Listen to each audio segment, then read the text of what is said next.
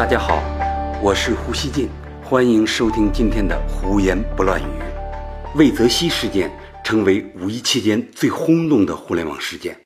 国家互联网信息办公室呢，二日宣布，网信办将会同多个部门成立联合调查组，进驻百度公司，对魏则西事件呢展开调查。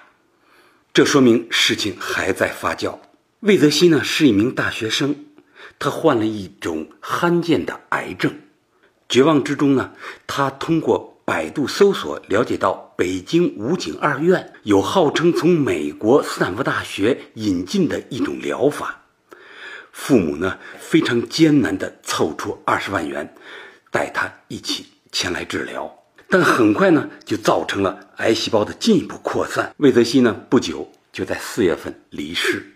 一位年轻人患癌症早逝，已经很让人恻隐同情了。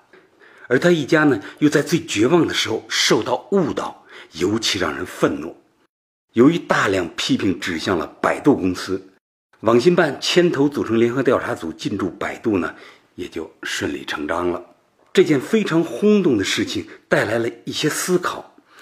看来呢，以获利为目的的向患者提供夸张。不实医疗信息呢，已经成了一个链条，百度呢成为这个链条中的一个环节。事实上呢，这个问题在中国互联网站和都市类媒体中呢不是个别的。这些年呢，国家工商和宣传部门呢一直不懈努力打击这种不实的医疗广告，但现在看来远未得到根治。百度呢平台很大，是广告大户。医疗广告呢量同样很大，这个问题呢就可能更加严重些。我个人认为呢，解决不实医疗广告这是个大问题，还需要重点打击提供不实广告的医院源头。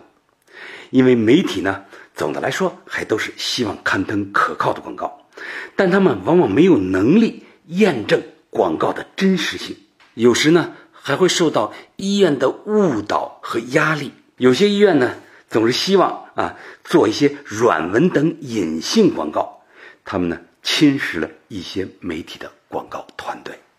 按说媒体应当有骨气，不为金钱所动，但现实呢是现在有很多市场化的媒体啊生存困难，他们在与广告主的博弈中呢整体上处于劣势。其中啊，只要有少数媒体放水，就会动摇。刊登医疗广告媒体啊一条线的意志，就百度来说，我觉得它是相对最强势的互联网媒体之一，它本应呢更有能力对抗非正规的医疗广告，但它看来呢也放松了标准，这很让人遗憾。现在有人批评百度与不实医疗广告做了主动迎合，这要看调查做出什么样的结果，百度到底需要承担多大责任？以及应受到多大的道德谴责，或许呢，都应以调查结论为准。在中国医疗广告不严谨、具有一定普遍性的时候，我呢非常希望这件事促成全社会的大反思，进而成为严肃治理不实医疗广告的一个里程碑。当然呢，我希望这件事打击的是不实医疗广告以及各种的不实广告。但不是打击百度在中国互联网上所扮演的角色。现在呢，有一些人指责百度在中国搜索市场上形成了事实上的垄断，认为呢，谷歌退出中国市场是所有这些问题的根源。他们主张只有谷歌回来才能帮着抑制百度。我觉得呢，如果事情朝这个方向引导，是欠妥的。中国都市报和其他网站呢都不缺竞争，但不实医疗广告呢，在他们那里呢，实际上并未绝迹。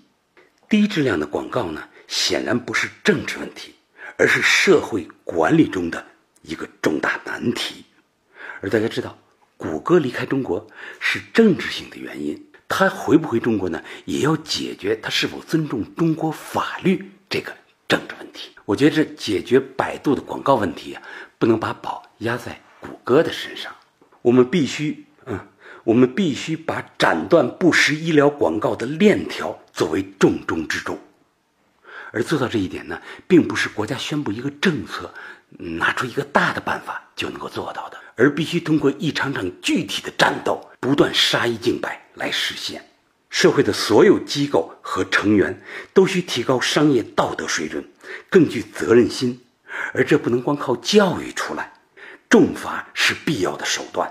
此外呢，我想说，我们必须同时具有决心和耐心。既不能宽恕问题，也不能为解决问题而摧毁建设性的积累。像百度这样的网络巨头呢，应当朝着自我更加严要求加速前进。这样呢，将为他自身带来主动，也会为他所在的行业啊增加主动性。感谢收听今天的胡言不乱语，明天见。